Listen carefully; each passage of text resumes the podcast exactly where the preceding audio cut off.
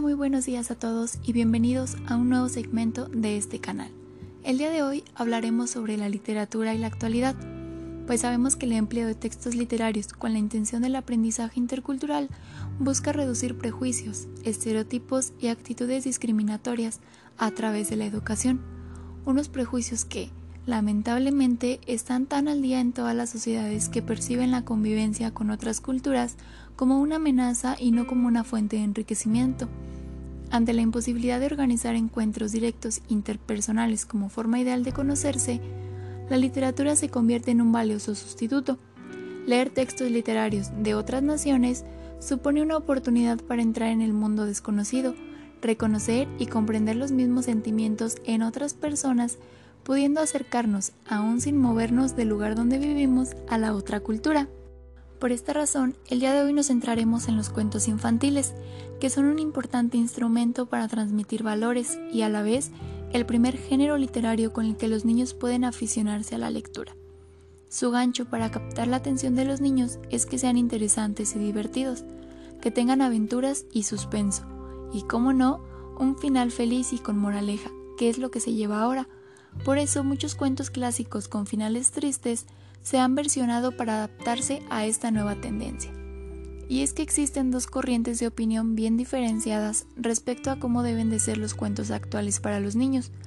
Por un lado, hay opiniones partidarias de evitar situaciones de violencia o dramáticas que puedan atormentar al niño, y por otro lado están los que sostienen que es bueno que los niños sepan que la vida tiene el lado bueno y el lado malo, y que los cuentos son el instrumento ideal para recibir esta enseñanza, porque su dramatismo es bueno para el desarrollo emocional del niño. Así que los invito a escuchar este cuento titulado Te quiero casi siempre, un cuento para niños y mayores que invita a la comprensión de aquello que nos hace diferentes, mostrando el mágico efecto de los polos opuestos. Este texto alude a una realidad, sus gentes, sus costumbres, formas de comportamiento y cosmovisión, y esto puede ser muy motivador ya que puede llegar a despertar el interés y suscitar al alumno para otras lecturas que profundizarán en los conocimientos sobre su cultura, incluso permitiendo un acercamiento a la actualidad a través del texto literario y desde la perspectiva de sus protagonistas. Así que sin más, te invito a que te sientes, te relajes y escuches este lindo cuento.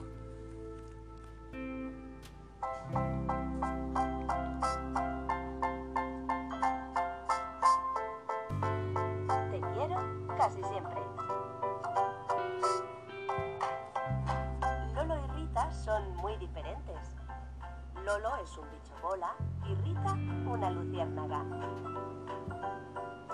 Lolo lleva un traje fuerte y resistente. Rita, en cambio, es ligera y delicada. Dicen de él que es el rey del camuflaje. Y de ella que brilla como nadie. Lolo es muy práctico. Tiene siempre los pies en el suelo. Rita es imaginativa y vuela rápido por el aire. Él lo tiene siempre todo controlado y a ella le gusta improvisar. Lolo la ve sincera y divertida. A ella le parece independiente y misterioso. Lolo y Rita sienten que son diferentes, por eso se gustan. Pero de repente un día, Rita nota que el traje de Lolo es demasiado duro. Lolo brilla demasiado. Él cree que ella vuela demasiado rápido. Y ella que él siempre tiene que controlarlo todo. Ahora Lolo piensa que tal vez sea demasiado sincera y Rita que él es demasiado independiente. Él se pregunta si Rita no se pasa de espontánea y ella está harta de tanto misterio. Lolo y Rita sienten que son muy diferentes, por eso se molestan. Así que de pronto un día, Lolo intenta ablandar un poco su armadura. Y Rita procura no ser siempre la más luminosa. Él confía y se deja llevar, una vez de cada veinte.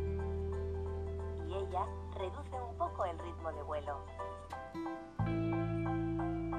aprende a respetar sus momentos independientes y de misterio. y a Lolo le vuelve a hacer gracia su capacidad de improvisar. Ahora Lolo y Rita sienten que a pesar de ser tan diferentes, se quieren mucho. Y tal como lo dice Leibrand, el texto literario enseña la realidad desde su propia perspectiva específica. Es un reto para el lector que tiene que descubrir dicha perspectiva y a través de comparaciones con su realidad reconocer las diferencias culturales, dado que los modos de ver, enfoques y comportamientos de las figuras pueden parecerle extraños desde su punto de vista. Por tanto, el texto exigirá al alumno poder cambiar su perspectiva y encontrar un equilibrio entre los condicionantes de su cultura y los del otro.